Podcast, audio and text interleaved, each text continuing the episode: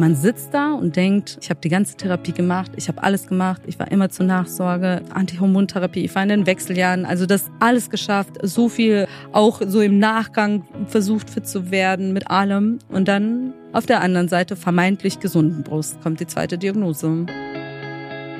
Herzlich willkommen zu Jung und Krebs, dem Podcast der Deutschen Stiftung für junge Erwachsene mit Krebs.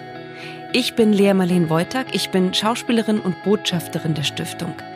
In diesem Podcast treffe ich junge Menschen, die an Krebs erkrankt sind oder waren und auf Expertinnen aus der Medizin.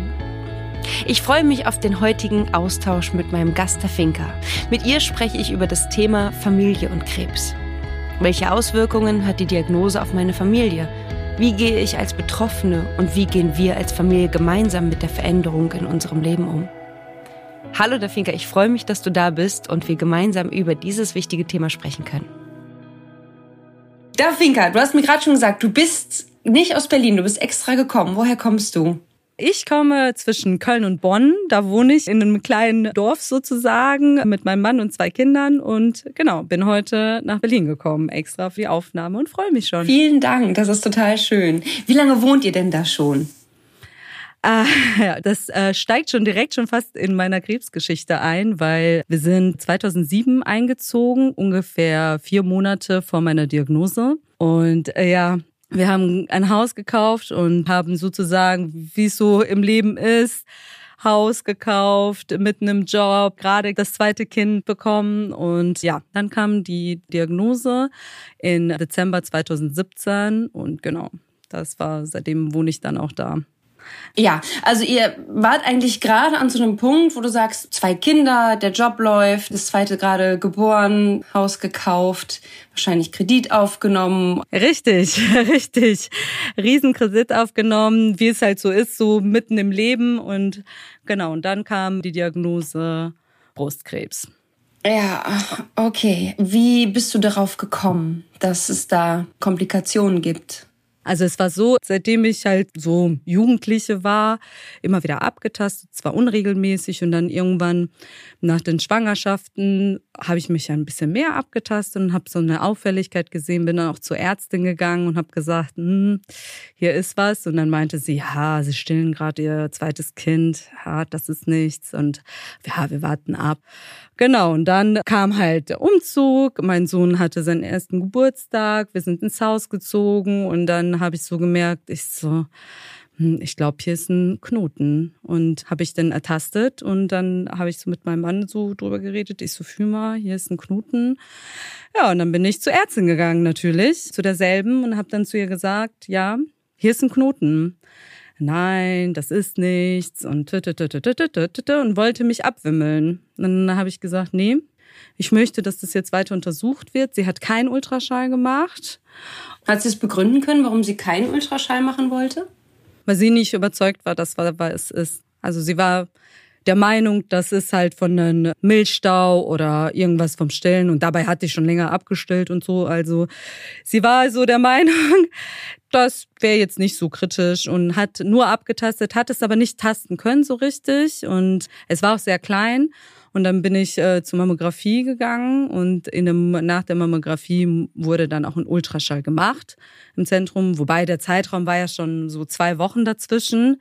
Das heißt, die zwei Wochen war man schon in Gedanken schon am Überlegen. Und ähm, ja, für mich war schon da, war schon der Prozess, dass ich dachte, okay, das geht in eine Richtung, äh, das wird mit Krankheit zu tun haben. Und ja, und dann kam auch kurz danach, nach der, also als der Ultraschall gemacht wurde, hat auch der Arzt gesagt, wo soll das sein? Auf der Mammographie war es nicht so sichtbar, habe ich so gezeigt und dann hat er draufgehalten und äh, ich erinnere mich an die Situation, ich lag da und er hat draufgehalten und dann war so Ruhe. Er starrte dahin, ich guckte auf den Monitor und habe mir gesagt, so sieht Krebs aus. Da war mhm. ich mir so sicher und der so, ja, alles klar, morgen Stanze, wir müssen gucken, was da passiert ist. Ja, und so fing das Prozedere dann an. Am nächsten Tag direkt die Stanze und ja, zwei Tage später kam dann sozusagen auch schon das Ergebnis mit, ja, Brustkrebs. Und die Sache da war, also mein Kind war ein Jahr alt, das andere drei Jahre. Mein Mann war gerade geschäftlich unterwegs, ich war alleine und dann war auch meine Mutter da und dann haben wir die Diagnose sozusagen per Telefon bekommen, weil ich darum gebeten habe, weil ich gesagt habe, ich will, dass mein Mann dabei ist, weil ich mir gedacht habe, das war schon in dem Moment, wo ich es gesehen habe, der wollte es nicht sagen, der hat gesagt, wir können nichts sagen, wir warten ab und der war sehr einfühlsam, der Arzt und genau. Und dann kam telefonisch, hat er mir dann mitgeteilt, dass jetzt äh, doch das pathologische Ergebnis davon ausgeht, dass es ein Tumor ist. Und es war sehr, ein sehr, sehr, sehr kleiner Tumor. Der meinte, der war schon sehr überrascht, dass ich den selber entdeckt habe überhaupt. So klein war der. Weil die ganzen Ärzte den auch selber nicht so tasten konnten. Ja, also der war unter einem Zentimeter sehr klein und ich habe da schon sehr gut äh, rausgefunden, dass da was nicht stimmt.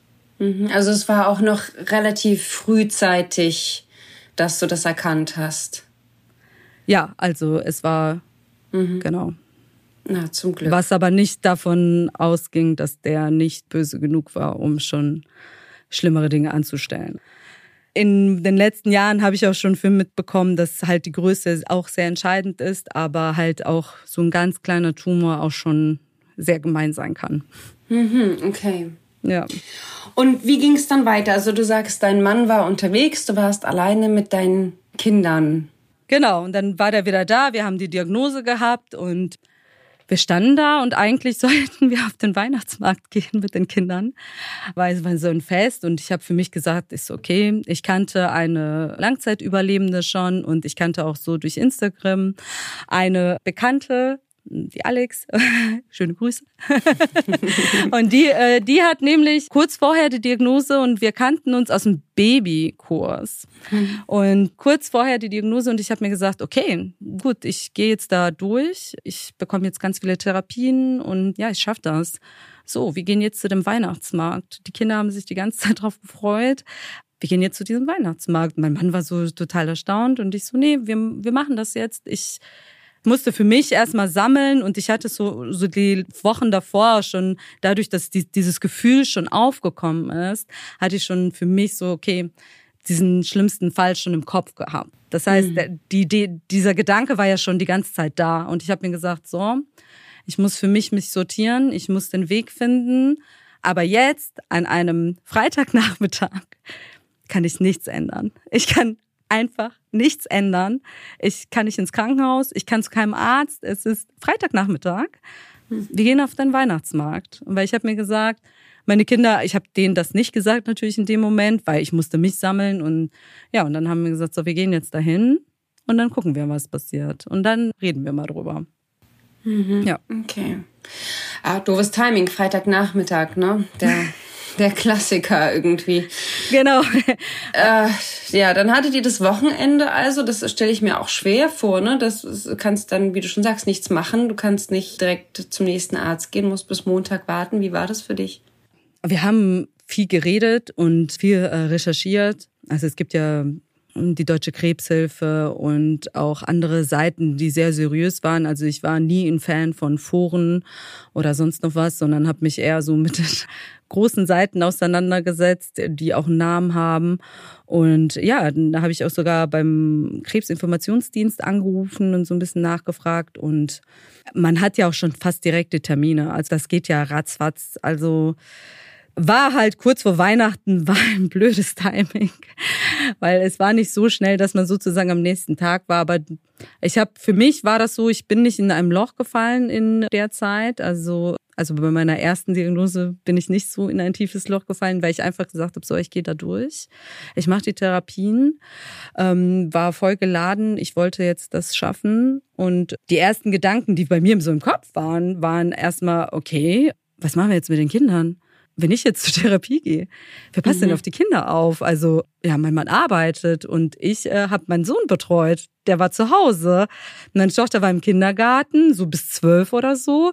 Mein Sohn war zu Hause. habe ich gedacht, das geht doch gar nicht. Was mache ich denn jetzt? Wie, wie soll das denn funktionieren? Mhm. Und ähm, ich hatte schon so von einigen halt auch gehört, dass das halt so eine ein bisschen längere Geschichte ist, die nicht jetzt nach einer Woche vorbei ist mit der Therapie. Mhm. Ja, ja, habe mir gesagt, oh, alles klar. Und äh, das waren so meine ersten Gedanken, oh Gott, wie soll denn mein Mann das schaffen, auf die Kinder aufzupassen, arbeiten zu gehen, den Haushalt zu machen, wenn ich jetzt ausfalle? Ja, also total organisatorisch erstmal gedacht und praktisch, Absolut. ja sofort an die Kinder gedacht und habe mir gesagt, okay, und klar, ich habe mir gesagt, ja, ich muss die Therapien machen, ja, die Haare verlieren und alles und ja, kam alles ein bisschen anders dann, ne? Ja, okay. Du hast gesagt, deine Kinder waren ja sehr klein zu dem Zeitpunkt. Genau, eins und drei Jahre alt. Also mit drei kriegt man ja schon ein bisschen mehr mit als mit eins. Ja. Was haben deine Kinder, haben die das gespürt von Anfang an oder wie bist du damit umgegangen?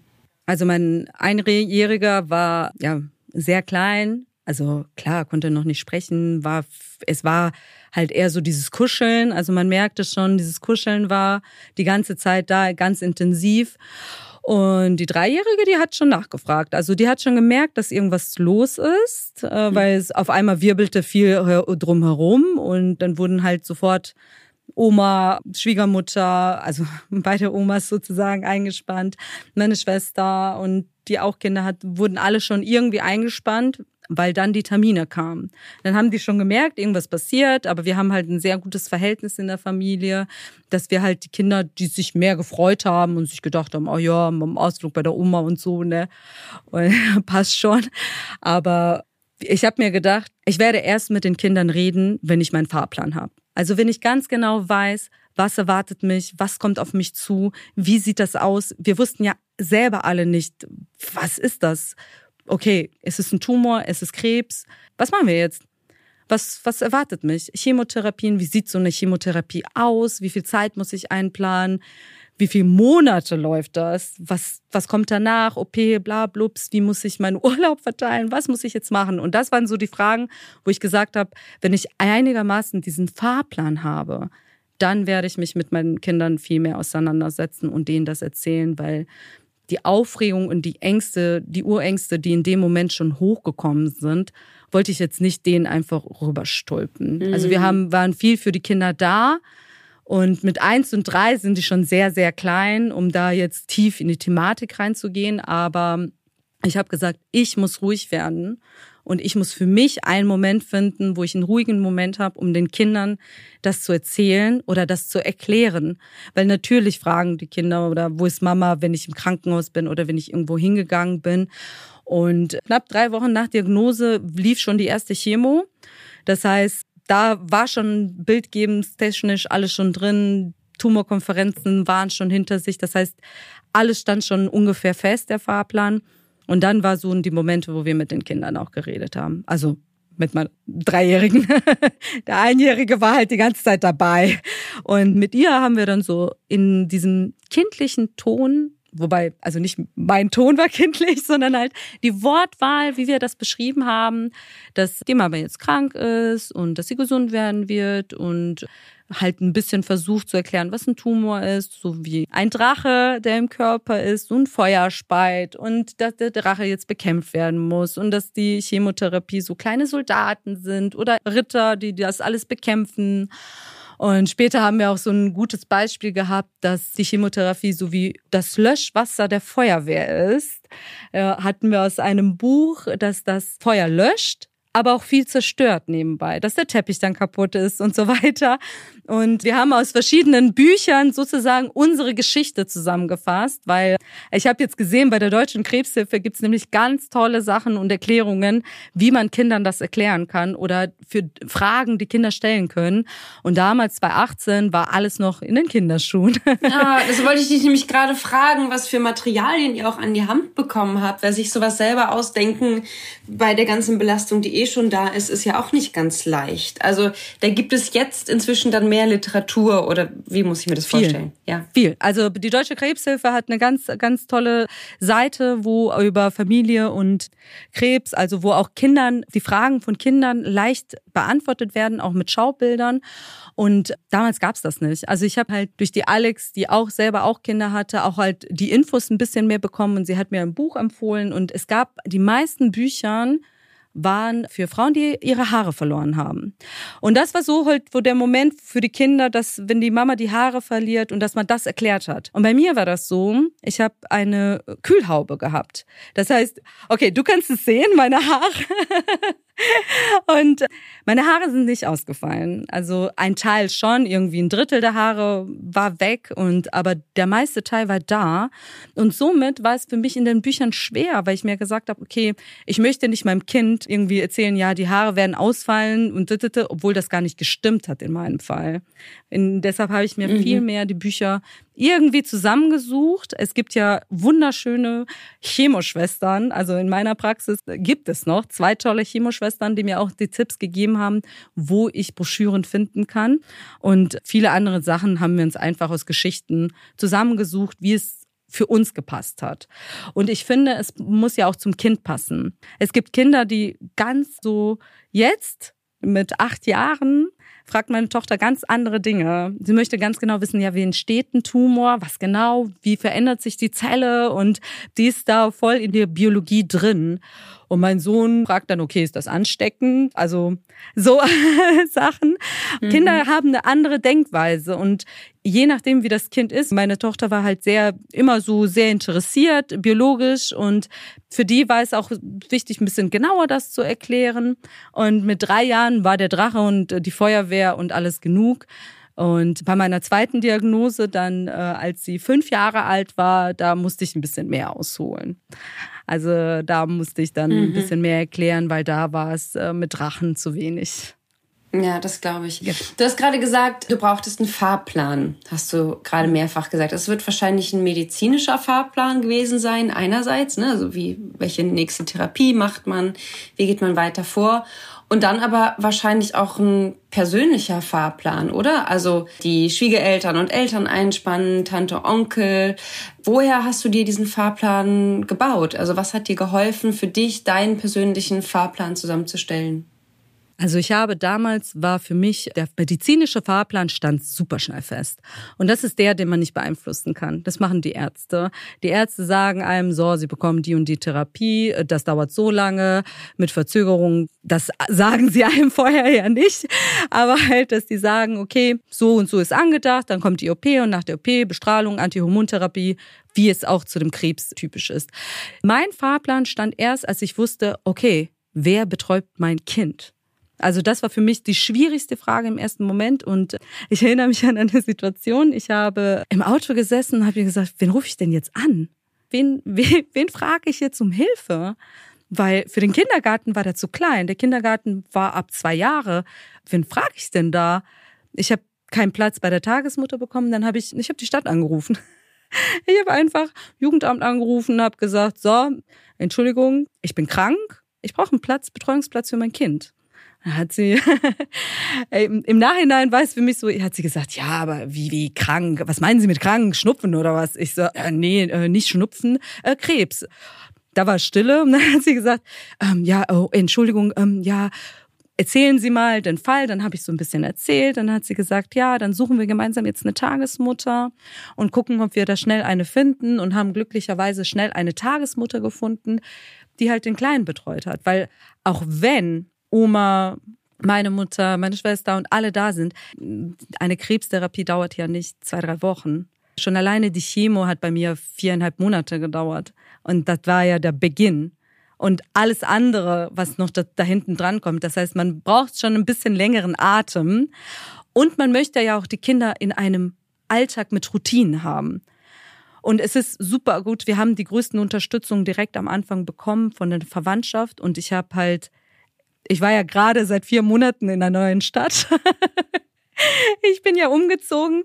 Ich kannte die Nachbarn nicht so gut, aber wir haben es direkt gut verstanden und ich bin halt sehr offen mit der Diagnose umgegangen. Ich habe alle sofort äh, mit eingebunden und ich habe offen im Kindergarten darüber gesprochen, weil ich wollte nicht, dass meine Tochter da steht und irgendwas über Krebs erzählt, weil sie es offen zu Hause miterlebt und das dann sagt und die Erzieherin sie total verblüfft angucken, so nach dem Motto, oh mein Gott, deine Mutter hat Krebs, oh mein Gott. Und dieses Gefühl wollte ich nicht mal für sie haben. Ich wollte, dass sie hingeht und wenn sie Lust hat, davon zu erzählen, sich frei fühlt. Und deshalb habe ich den Kindergarten direkt mit eingebunden, habe meine Situation geschildert. Die waren super offen, haben mir sofort geholfen, da auch für den Platz das ein bisschen zu erweitern, weil mir die kurze Zeit auch nicht viel geholfen hätte, gerade bei den Chemotherapien. Und das war so für mich, dass ich dann gemerkt habe, mein Fahrplan heißt erstens, dass ich den Alltag so hinkriege, dass wenn ich ausfalle, es funktioniert. Also das war so mein Ziel. Und das heißt, Kindergarten wurde jetzt verlängert, der Sohn betreut. Wir haben eine Tagesmutter, eine total liebe Tagesmutter gekriegt. Und da war ich mir sicher, mein Kind abgeben zu können. Ja, und dann war der nächste Schritt, ne, zu Hause. Wer kümmert sich um zu Hause? Wer geht denn einkaufen? Wer geht denn das? Und ich habe gemerkt, so auch mit den Jahren, dass viele das selber auf sich gebürdet haben und haben gesagt, so, nee, ich schaff den Alltag. Und ja, man schafft den. Aber das war nicht mein Ziel. Ich habe gesagt, ja, wenn ich es schaffe, schaffe ich's. Aber wenn ich es nicht schaffe, ist es ja nicht schlimm. Mhm. Ich bin in einer außerordentlichen Situation, wo ich über mein Leben, über Überleben kämpfe, sozusagen. Jeden Tag aufs Neue, wo ich Medizin, wo, auch wenn man die Chemotherapie in dem Moment erträgt, aber die Nebenwirkungen erträgt. Und das ist eine Situation, wo ich nicht den Alltag meistern muss. Mhm. Und damit das aber trotzdem läuft, fing es um, dass ich mich erkundet habe mit anderen Organisationen. Genau. Also was für Organisationen? Also, es gibt einen Anspruch auf Haushaltshilfe und es gibt Haushaltshilfen, die auch Kinder betreuen. Also zum Beispiel äh, unter mhm. Organisationen, die dann die Kinder abholen können vom Kindergarten, die für einen den Haushalt machen und einkaufen gehen, waschen, bügeln, putzen, kochen, was auch sehr wichtig ist, kochen. Und das macht ja eine Haushaltshilfe aus. Und ich habe einen Antrag bei der Krankenkasse gestellt. Das mhm. heißt, dass die mir während der Chemo eine Haushaltshilfe zur Verfügung gestellt haben. Man muss auch da langen Atem haben. Okay. so im Nachhinein ist ja da, ja, ich stelle einen Antrag, aber man muss überlegen, man sitzt da in der Chemo, man stellt einen Antrag, kriegt abgelehnt, muss einen Widerspruch eingehen, telefoniert mit den Krankenkassen und denkt sich, oh Gott, ich will doch nur eine Haushaltshilfe. Aber ich glaube, mittlerweile sind alle sehr gut aufgestellt und sehr gut informiert, dass die Krankenkassen zum Teil auch einem so Adressen geben und direkt einen verknüpfen und mhm. sagen, okay, es gibt die Organisation, die eine Haushaltshilfe zur Verfügung stellen können und der und der Betrag, dann können Sie selber eine Haushaltshilfe suchen oder der Partner übernimmt den Bereich und wir machen Entgeltfortzahlung, also für seinen Job, dass der halt nicht arbeitet. Und diese Möglichkeiten gäbe es einmal halt während der Chemo, während der Therapien und halt auch nach den OPs. Ach, das ist ja verrückt. Also das sind ja eine Menge Informationen, ne? Also du kriegst irgendwie einerseits Geld und auch die Hilfe oder dein Partner kann es machen und kriegt dann eine Lohnfortzahlung. Das sind ja eine Menge Informationen. Hast du dir die alle selber rausgesucht oder gab es da irgendwie also viele Informationen habe ich also auch äh, durch Instagram bin ich dann auf die sozialen Medien gegangen, weil ich festgestellt habe, gerade für so junge Familien gab es 2018 wenig. Mhm. Also so die ganzen Informationen waren sehr wenig und mit der Stiftung haben wir auch zusammen auch diese Seiten Familie und Krebs damals auch aufgebaut, dass man halt merkt, dass man halt diesen Anspruch auf Haushaltshilfen hat und so weiter. Aber damals war schon alles ein bisschen selber zusammengesucht. Bei mir fing es sogar an, ich war ja in Elternzeit. Ich war in Elternzeit erkrankt und dann habe ich angerufen und habe gefragt, so, ich bin jetzt krank in der Elternzeit. Wie kriege ich denn Krankengeld? Ja, und dann hieß es, ja, nee, Sie sind ja in der Elternzeit, kriegen Sie ja kein Krankengeld. Ich so, äh, Moment, ne, wie kein Krankengeld, ne? Nee, weil in der Elternzeit, wenn man nicht arbeitet und zu Hause bleibt, nicht. Und dann habe ich mich äh, weiter informiert und da habe ich äh, bei dem Bundesministerium für Familie angerufen, weil ich wollte wissen, wie unterbreche ich denn jetzt die Elternzeit? Wie unterbreche ich die Elternzeit, damit ich Krankengeld kriege? Und äh, es gibt sogar ein Gesetz, es gibt ein, nicht Gesetz, sondern einen Paragraphen, Entschuldigung. Es gibt einen Paragraphen, der einem hilft in schwierigen Situationen oder in schwerer Krankheit, dass man die Elternzeit unterbrechen kann der Arbeitgeber muss dann, also hat die Möglichkeit, in vier Wochen halt Veto einzulegen, dem zu widersprechen. Mein Arbeitgeber hat zugestimmt, dass ich die Elternzeit unterbreche und somit konnte ich die Elternzeit unterbrechen und ins Krankengeld gehen. Was sehr wichtig ist, weil die finanzielle Lage gerade in so einer Situation auch sehr entscheidend ist. Ich habe auch angerufen bei der Krankenkasse und habe gesagt, es gibt ja diese Freistellungsaufträge und dass man halt diese Zuzahlung befreit wird oder so. Und dann habe ich gesagt, ja, Moment, wir haben gerade einen Riesenkredit. Ja, nee, der zählt nicht. Pech. es zählen halt andere Dinge bei der Zuzahlungsbefreiung, aber Kredit ist Kredit, das ist mein persönliches und man muss ja schon gucken, ne, wir wollten ja schon da wohnen bleiben. Wir wollten jetzt nicht das Haus verlieren oder so. Man, man schaut schon, dass diese Kosten weitergehen. Und das war halt so eine Sache, wo ich auch durch einen Freund von mir, der gesagt hat, hier, erkundige dich mal, es gibt so einen Paragraphen, dann habe ich da angerufen, habe mich mit denen unterhalten und die mir gesagt haben, ja, die, sie müssen ein formloses schreiben an den Arbeitgeber mit der Bitte um die Elternzeitunterbrechung und dann läuft alles dann über die Arbeitgeber und über die Krankenkasse, dass man diesen Weg reingeht. Und viele wussten das gar nicht. Also als ich mich später in den Treffpunkten unterhalten habe, wussten viele gar nicht, dass man die Elternzeit unterbrechen kann.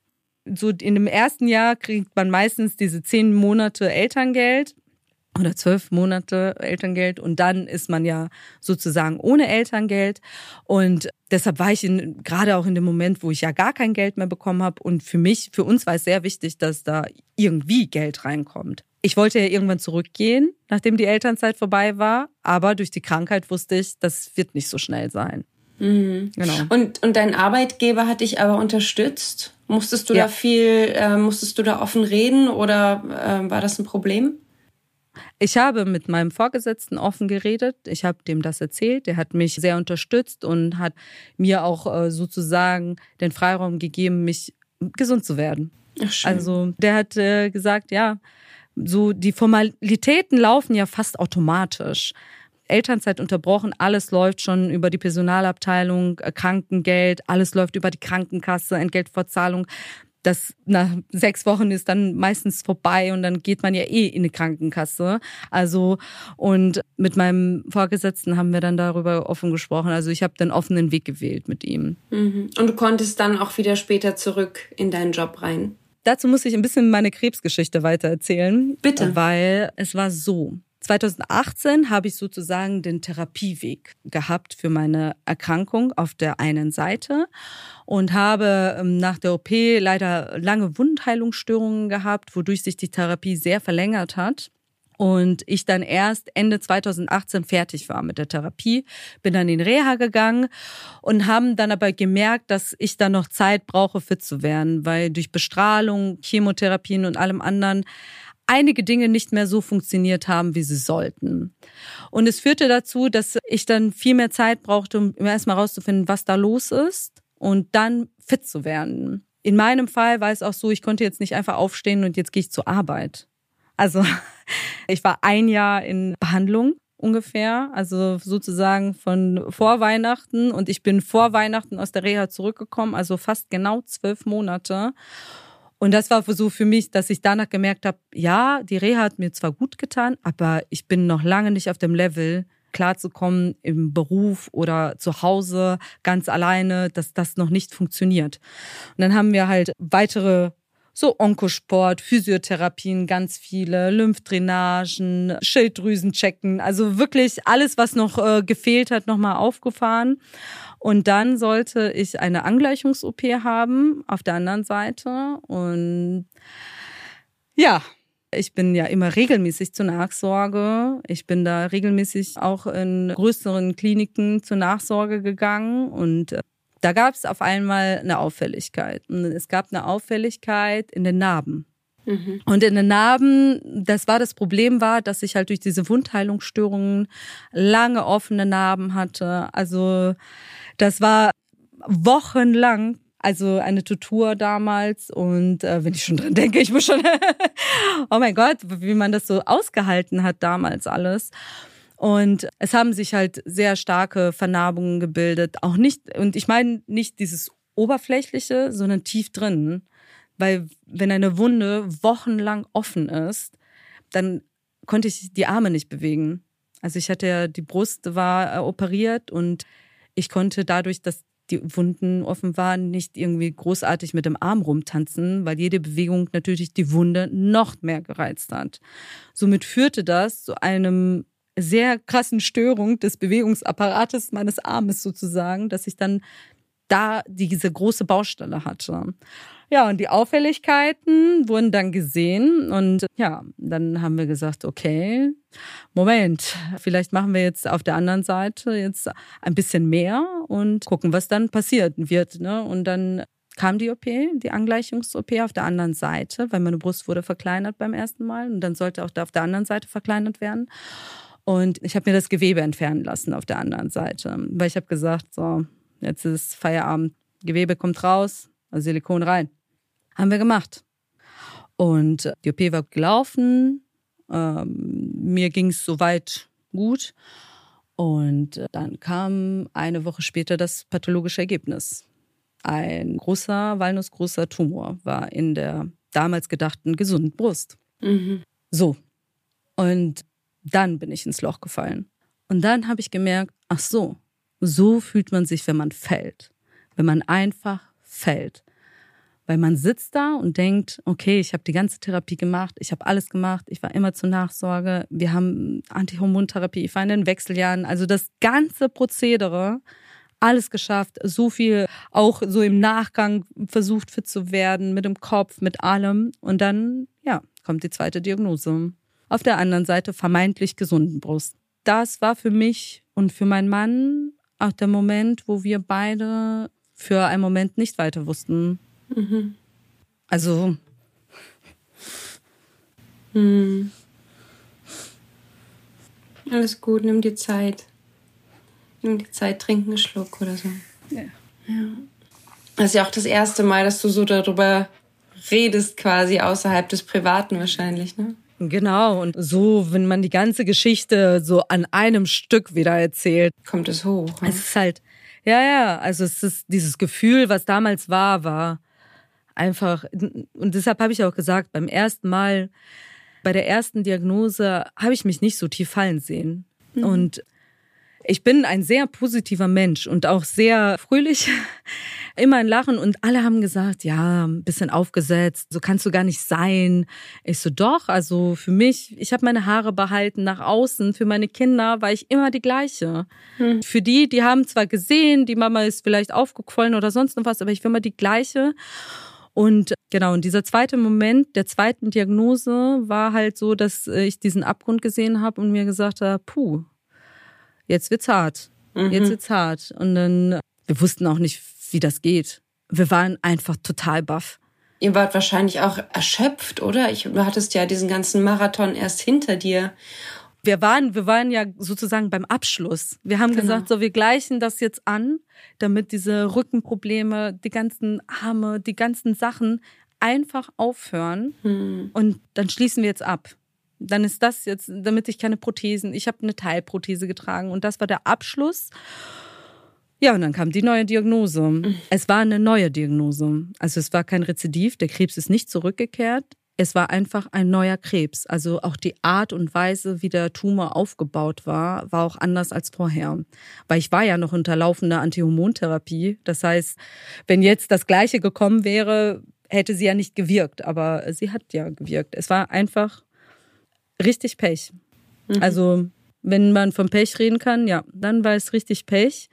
Und die zweite Diagnose hat uns so wirklich den Boden unter den Füßen gerissen. Und wir mussten uns ein bisschen sammeln. Also an, in dem Gespräch wollte die Ärztin dann auch abbrechen. Da habe ich gesagt, nee, so, jetzt reden wir darüber, wie wir jetzt da durchgehen. Ich habe da jetzt, äh, ne, ich will jetzt nicht nach Hause und da sitzen und nicht wissen, was ich machen kann. Ich so, wir sprechen jetzt, was wir machen können. So, und dann hat sie auch gesagt, okay, haben wir nochmal den Fahrplan besprochen für die neue Therapie. Und das war halt noch im Krankenhaus. Also das war, ich wurde ja im Krankenhaus behandelt und dann haben die gesagt, welche Möglichkeiten es gibt. Und dann habe ich gesagt, nee, ich gehe zu meinem Onkologen, bei dem ich auch vorher war. Ich werde die Therapie da bei meinem Onkologen machen. Ich werde nochmal die Kühlhaube benutzen. Ich habe jetzt so viel für die Haare gekämpft. Ich will jetzt auch die behalten jetzt, auch wenn es nicht das Entscheidende ist, aber war so ein kleines Ding, was ich dann auch weiterhaben wollte. Und ja, und mhm. dann habe ich mir gesagt, okay, zumindest bin ich jetzt Profi. Äh, ich wollte gerade ja sagen, geht. Du, du bist ja jetzt richtig voll informiert. Also ähm, du hast ja quasi ich schon. Ich war jetzt informiert. Ja. Ja. Also, also ich habe mir meinen eigenen roten Faden schon selber vorgelebt und ich wusste, okay, dann kam aber halt äh, andere, äh, ne, also sozialrechtlich kamen halt andere Schienen. Dann war die Frage, okay, Krankengeld, wie läuft das? Da, da, da, da, da. Elternzeit war ja sowieso schon vorbei. Krankengeld ausgeschöpft. Next Step, dann geht's halt weiter in anderen Schritten. Es kommt ja danach das Arbeitslosengeld, dann gibt's die Möglichkeit auf Erwerbsminderungsrente. Also es, es kommen dann die ganzen nächsten Schritte und das ist ja nur die Papierabteilung sozusagen. Da war oh, ja noch nicht Wahnsinn. nebenbei die Therapien. Also es wurde nochmal eine Chemo angesetzt, nochmal vier Monate Chemo. Das heißt, dass wir in Corona-Zeit leider die Chemo gemacht haben. Und ja, das war dann ein bisschen anders als vorher. Also wenn ich einmal kurz eine Rückblende mache. Bitte gerne. Bei der ersten Erkrankung war das so, ich bin halt im Dezember in die Therapie gegangen. Wir haben eine Haushaltshilfe bekommen, die sich dann gekümmert hat und haben irgendwann gemerkt, okay, es muss mehr einer da sein von der Familie, also Mama oder Papa. Und mein Mann ist dann äh, nicht mehr arbeiten gegangen. Er ist in die Elternzeit gegangen, damit er für die Kinder da sein konnte. Er ist acht Monate zu Hause geblieben und das war für uns als Familie die beste Entscheidung, weil wir gesagt haben, wir verzichten auf einen Teil des Gehalts, also natürlich auf sein Gehalt und lebten dann von meinem Krankengeld und auch vom Ersparten und Unterstützung. Und ich habe für mich, äh, das war die beste Entscheidung. Also in dem Moment, wo unser Sohn gerade zwei Jahre alt geworden ist, dann während der Therapien, war es halt wichtig, dass jemand da war, weil so ein Einjähriger oder Zweijähriger, der weint ja in der Nacht noch. Der ruft dann Mama und Mama kann aber nicht aufstehen. Also ich konnte mitten in der Nacht, wenn mich jemand geweckt hat, gar nicht aufstehen, weil ich erstmal so diesen Anlaufschmerz hatte, bis ich überhaupt aufgestanden bin, war nur so, äh, äh, Papa, geh du mal. Mhm. Und irgendwann rief das Kind nur Papa. Was für mich natürlich Herzschmerz ein bisschen so, der ruft Klar. nur Papa. Auf der anderen Seite konnte ich schlafen. Mhm. Ich konnte dann schlafen, weil das Papa habe ich nicht mehr gehört. Man hört mhm. meistens nur Mama oder seinen Namen, aber das Papa hört man dann nicht. Und ähm, das war für uns halt als Familie super. Und in der zweiten Erkrankung hat mein Mann gesagt, nee, er wollte dann doch weiterarbeiten, weil es ja auch für ihn, also für die Angehörigen ist es ja auch, ne, mhm. also die sind ja mit dabei. Also mhm. man kann nicht sagen, man ist alleine krank, man ist ja in der ganzen Familie. Also wir sind alle leiden. Es leidet nicht einer und alle leiden, alle freuen sich, alle, alle fiebern mit und alle müssen ausharren. Und dann hat äh, mein Mann entschieden, dass der ein bisschen reduziert von den Zeiten her, dass wir das besser so auffangen konnten. Und dass aber trotzdem viel Zeit und wenig Stress entsteht. Weil es nützt nichts, wenn mein Mann Fulltime gearbeitet hat, sich danach um die Kinder gekümmert hat, auch wenn er das geschafft hätte. Aber es wäre zu viel Stress gewesen, weil mhm. ich brauchte auch meinen Mann. Ich brauchte ihn ja auch einfach, dass er für mich dann da ist. Und für ihn war es ja auch eine super harte Zeit, dass er für alle da sein musste und mhm. äh, wollte auch. Ja. Wie ist er da durchgekommen? Hat er Hilfe oder Unterstützung irgendwo?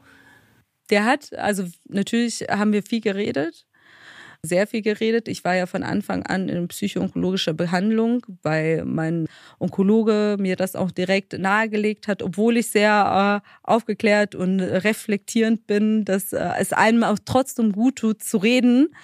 Und ja, ich habe auch mal meinen Mann mitgenommen und dass wir zusammen mit der Onkologin mal geredet haben. Und das tat uns beiden gut. Und für ihn war es wichtig, Sport zu machen. Also es war wichtig für ihn, einen Ausgleich zu dem allen zu haben. Vor allen Dingen, als der nicht gearbeitet hat.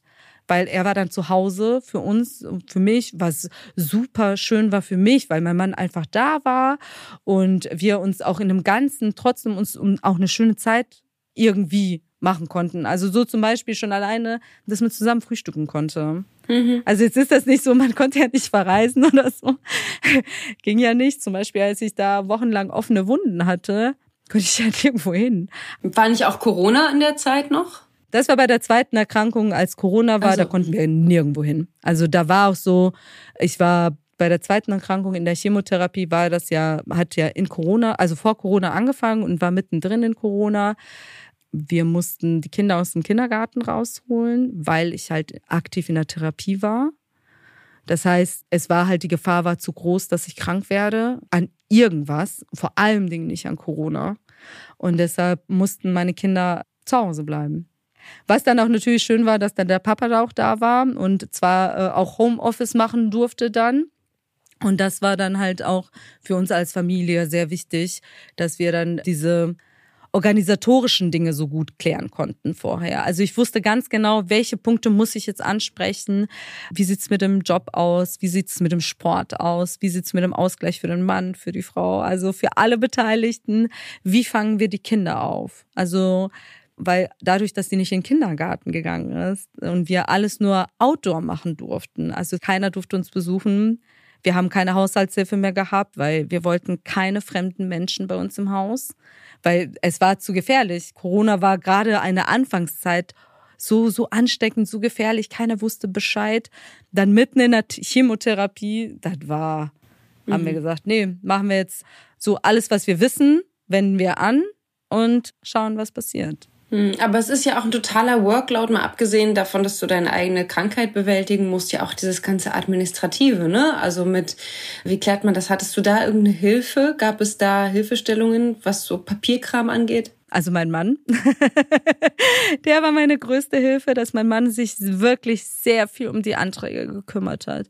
Schwerbehindertenausweis, dann die ganzen anderen für die Krankenkassen, Widersprüche schreiben oder sonst noch was. Und wir haben uns an zwei Stellen, also an mehreren Stellen, weil mein Fall auch sehr besonders war mit der zweiten Erkrankung danach, war es auch schwierig, so Partner zu finden, die das sich so gut damit auskannten, weil es war sozialrechtlich, ist es schon ein schwieriges Thema, wenn man so viel, dass wir uns schon an, also einmal an den VDK gewandt haben. Was ist das? Ähm, das ist so ein Verein für Sozialrecht die einen so unterstützen können und die haben einen ganz niedrigen Mitgliederbeitrag und die unterstützen dann einen bei sozialrechtlichen Fragen. Und die waren die einen, die wir angesprochen hatten. Und dann haben wir uns auch äh, natürlich juristisch beraten lassen, wie es dann auch dann aussieht. Und in Bonn gab's halt auch, äh, Gott sei Dank, da ein bisschen mehr. Also einmal mit dem Treffpunkt, also mit der Stiftung, konnte ich da ein bisschen Informationen mehr sammeln, äh, sowie auch, es gibt so ein Tumorzentrum in Bonn, es gibt in vielen Krankenhäusern Sozialarbeiter, die einem auch nach der OP helfen können. Und gerade nach der OP, je nachdem, wann die OP vor der Chemo, nach der Chemo, wie das dann steht, können die viele sozialrechtliche Fragen auch beantworten.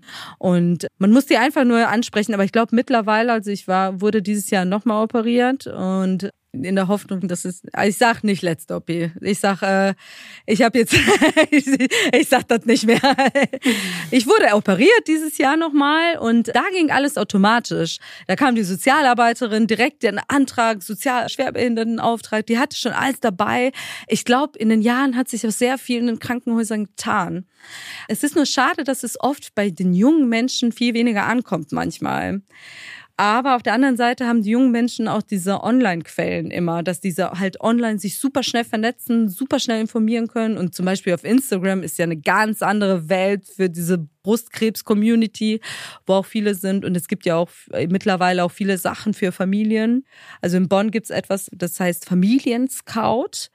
Und das sind halt Menschen, die nach Hause kommen zu einem und einem helfen sozialrechtlich und auch andere fragen und einen unterstützen. Also das ist so ein Projekt, der das da gemacht wird und auch sehr, sehr spannend.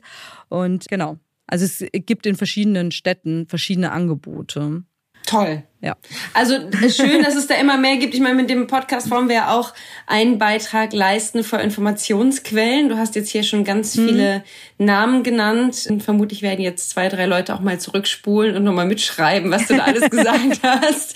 Das finde ich immer ganz wichtig, dass, dass man versucht, die Belastungen, die da auf einen zukommen, auch so ein bisschen outzusourcen und so ein bisschen abzugeben, zu delegieren, sagen, okay, darum kann ich mich jetzt nicht kümmern. Wer kann das machen? Aber was mich noch interessieren würde, du hast gesagt, ja, ihr habt die Kinder so dadurch dirigiert. Hat sich oder hast du an deinen Kindern Veränderungen durch die Zeit erlebt? Haben deine Kinder was gespiegelt oder hast du da was lesen können an denen, wie deine Erkrankung auf die gewirkt hat? Also bei meinem Sohn, der ein Jahr alt war, der kennt es nicht, dass die Mama gesund ist.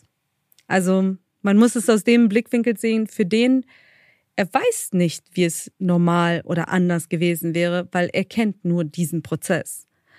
Ich habe gemerkt, dass dadurch, dass wir in Corona extrem vorsichtig sein mussten und ich bin noch nicht an Corona erkrankt bis jetzt und dass man ja, sich ein bisschen mehr die Hände desinfiziert, dass mein Sohn schon ein bisschen mehr anfängt, ach, können wir hier noch ein bisschen desinfizieren oder ja, der hat sich nicht die Hände gewaschen. Also ich merke schon, in der Denkweise ist es bei ihm schon ein bisschen mehr drin, diese Bakterienwelt und so weiter, gerade durch Corona. Und das ist halt auch so, ich weiß nicht, wie es bei anderen Kindern ist. Corona hat viele verändert. Ich weiß nicht, ob es an der Krebserkrankung liegt oder halt mehr an Corona, dass Corona uns so sehr in dem Moment auch verändert hat.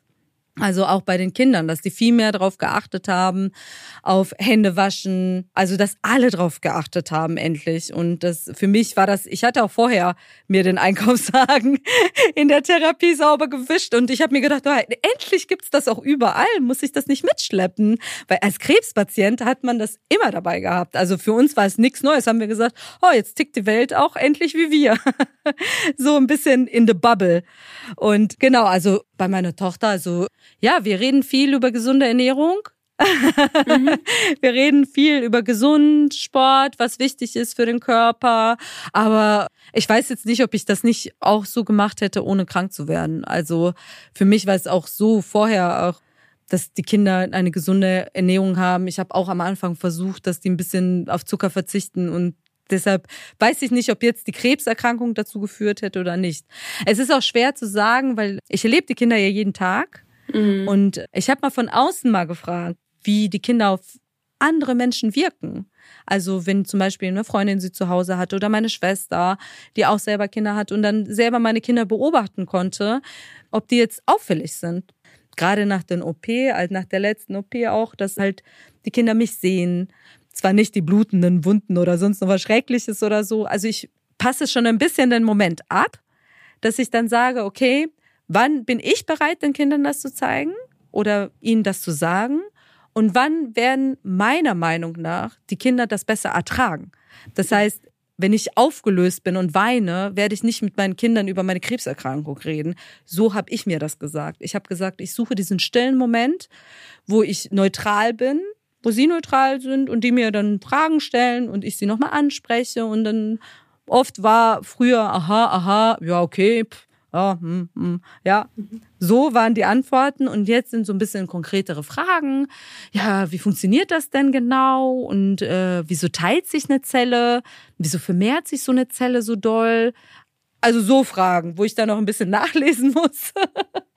Manchmal, weil ich mir denke, okay, die Frage des Tages muss ich jetzt ein bisschen recherchieren, wie genau ich das erkläre auch. Mhm. Damit ich auch die Worte finde, wie sie es verstehen, ja.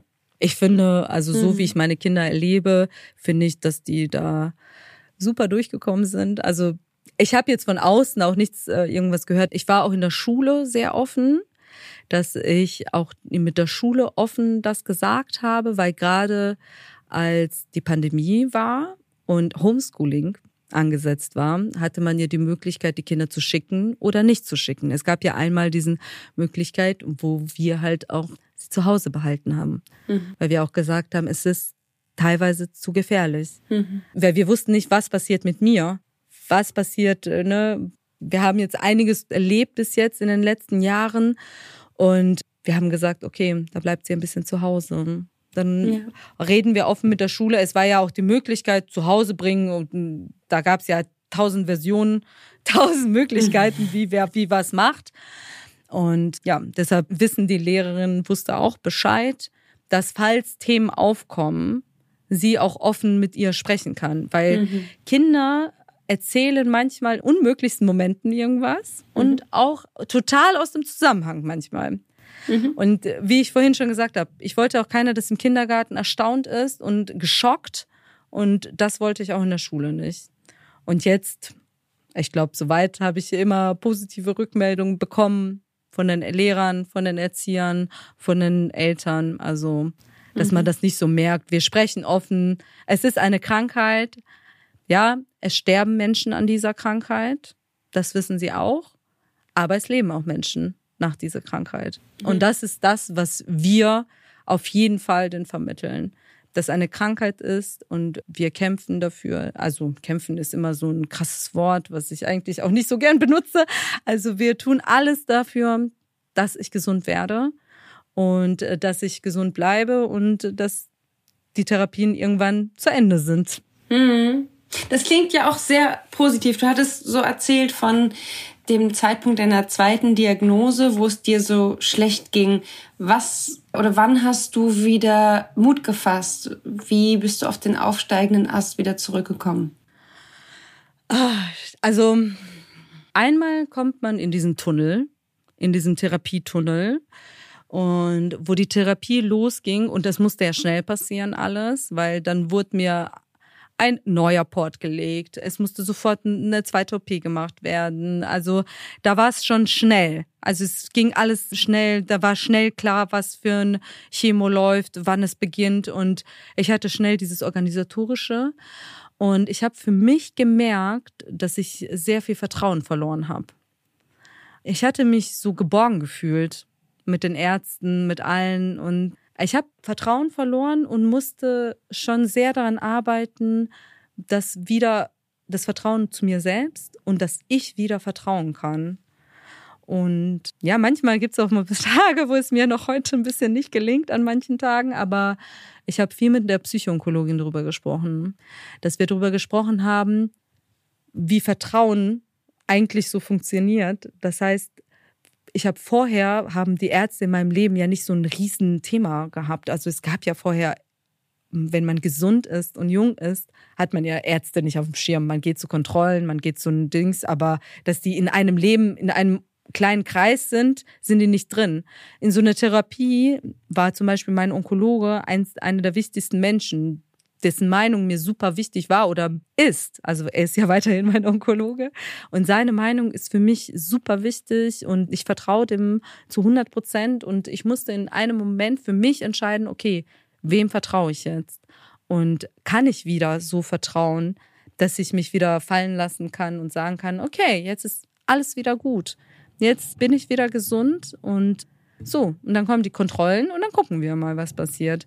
Und das hat lange gedauert. Also das waren schon ein paar Monate. Mhm. Aber so von der Stimmung her äh, war so klar, in der Chemotherapie kippt oft die Stimmung aufgrund Schlaflosigkeit oder sonst noch was. Ich bin jahrelang schon in den Wechseljahren, so die Depressionen und äh, Hormonentzug, das macht was mit einem.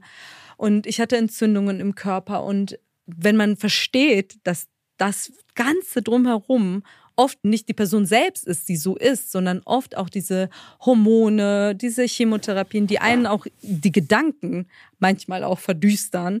Und diesen Moment, um zu verstehen, okay, mir geht's halt schlecht, weil mir meinem Körper auch schlecht geht. Aber eigentlich bin ich im Ganzen glücklich, dass meine Kinder da sind, dass ich sie umarmen kann, oder wo ich die umarmen konnte. Manchmal konnte ich die nicht umarmen und aber dass die da sind, dass ich neben denen liegen konnte, dass mein Mann da war und dass ich sage, ja, in der ganzen Katastrophen, die mir vielleicht widerfahren sind, habe ich schon das Glück meines Lebens gefunden. Mhm. Also ja. Und dass ich das gesehen habe. Also ich habe das vorher schon gesehen, ich habe das während der Erkrankung gesehen und ich sehe das auch so. Und das hat mich sehr viel aufgehangen. Und auch so Gespräche. Also ich kann es jedem empfehlen, sich Menschen zu suchen in einer Selbsthilfe, auf Instagram, egal wo, Psychoonkologen, Heilpraktiker, egal wo man sich mit denen unterhalten kann, wo man seine Sorgen loswerden kann, dass man einfach so im Dialog bleibt. Mhm. Weil oft versteht man, also um die Treffpunkte hier noch einmal in Ruhe zu erwähnen, um die, die Treffpunkte, dass man Menschen treffen soll, die einen dann sagen, ja, genau so ist es bei mir auch, genau so fühle ich mich auch, ohne es lange zu erklären. Und das ist das auch, was mir wieder geholfen hat, mich wieder ein bisschen mehr zu fokussieren auf das Vertrauen gegenüber den Ärzten und allem. Auch Ärzte haben manchmal einen blöden Tag und dann kann auch irgendwas Blödes passieren und ja, manchmal hat man leider Pech. Ja. Ja.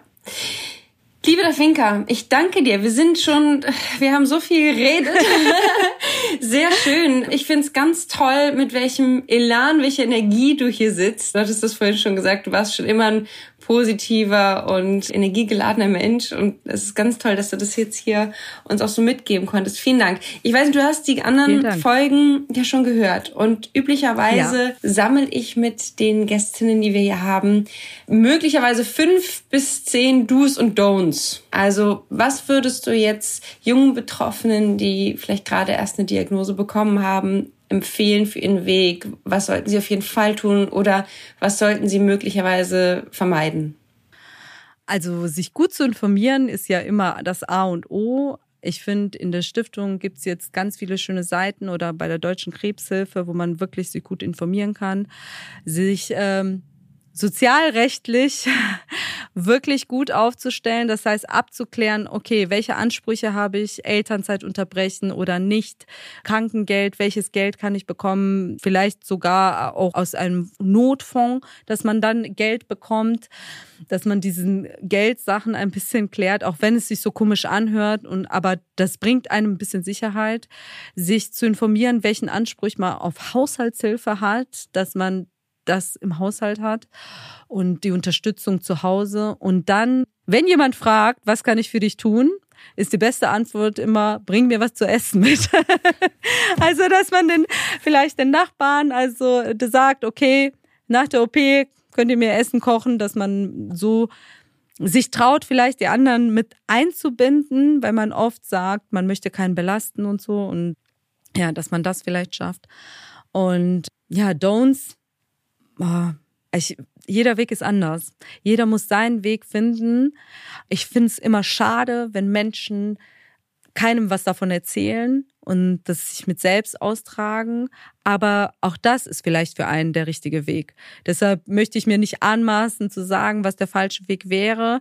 Und ich kann nur sagen, die Offenheit in so Selbsthilfegruppen, die als verstaubt gelten, die könnte einen überraschen, dass es nicht mehr so ist und dass man sich dann äh, durch diese Treffpunkte auch bei der Stiftung und diese Selbsthilfegruppen auch viel mehr ja, erfahren kann und ja, und mehr verstanden wird. Mhm. Ja, schön. Ich glaube, da können wir alle was mitnehmen. Ich habe auf jeden Fall deinen total überschwappenden Elan hier mitgenommen. ich denke, wow, was, auf Dankeschön. was für Ideen du auch gekommen bist. Einfach bei der Stadt anzurufen und sagen, Entschuldigung, ich habe hier ein Problem, ich brauche jetzt.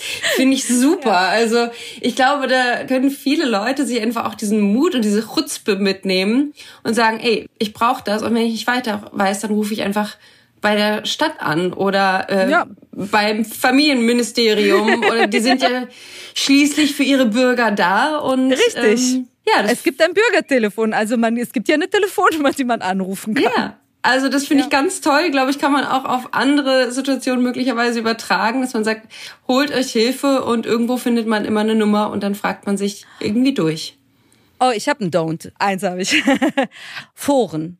Foren sind sehr gefährlich. Also Foren sind definitiv Diagnosen googeln. Dr. Google ist immer so, hm, auf entsprechenden Seiten, aber Foren, sich in Foren reinzulesen, äh, irgendwelche Kommentare, wo man nicht weiß, wer dahinter steht, was das ist. Also es gibt Tandempartner, also ich bin selbst auch bei der Stiftung Tandempartnerin, dass man halt von seiner Erfahrung erzählt im Hintergrund mit der Stiftung und das finde ich halt sehr wichtig, dass man da ein bisschen aufpasst, wo man seine Informationen herholt. Und auch gerade was Instagram, Facebook und so angeht, da geht viel rum. Viele wissen über viele Sachen Bescheid und viele nicht. Und da ist es sehr wichtig dann an die richtigen Personen. Und ich finde, alle Fragen, die man äh, zu Chemo und Krebs und so weiter sind, sollte man am besten den Onkologen fragen. Mhm. Also Leute, die auch wirklich Profis sind Ahnung im haben. Thema. Ja. Und nicht gerade irgendwie ja. nur, keine Ahnung, den Nachbarn überm ja. Zaun oder so. Mhm. Ja, zur Not lieber den Onkologen einmal wechseln, eine Zweitmeinung holen und dann sich einen Onkologen suchen, der einem hilft und dann auch für die Familie da ist, dass auch der Partner Fragen stellen kann und dass man zur Not auch die Kinder, also why not, ne? Mhm. Ja, Super, ja. also mutig sein. Finde ich schön. Ja. Liebe der Finker, ich wünsche dir alles, alles Gute weiterhin. Vielen Dank, Lea. Dein, behalt dir deinen Strahl. Ich konnte es jetzt sehen. Ich glaube, die anderen können es trotzdem auch im Ton hören, dass du dir ich so viel strahlst. ich danke dir für deine Zeit und schön, dass du da warst. Vielen lieben Dank. Es hat mir sehr viel Spaß gemacht und äh, ja, bis dann. Bis dann. Ciao, ciao. Tschüss. Dafinka, lieben Dank für den Austausch und deine Offenheit über deine eigene Familie und eure Erfahrungen im Umgang mit der Erkrankung zu sprechen. Danke, dass du da warst. Lieben Dank auch an euch fürs Einschalten und Zuhören. Und wenn ihr mögt, abonniert gern unseren Podcast auf Spotify, iTunes oder überall da, wo es Podcasts gibt. Wir freuen uns, wenn ihr uns eine Bewertung gebt. Ihr helft uns damit beim Weitermachen. In der nächsten Folge treffe ich auf Mia und wir sprechen über das Thema Studium und Krebs. Was muss ich beachten, wenn ich während meines Studiums erkranke? Spreche ich mit Dozenten und Kommilitoninnen über meine Erkrankung? Was steht mir zu und bei wem finde ich konkrete Hilfe? Ich freue mich auf euch. Eure Lea.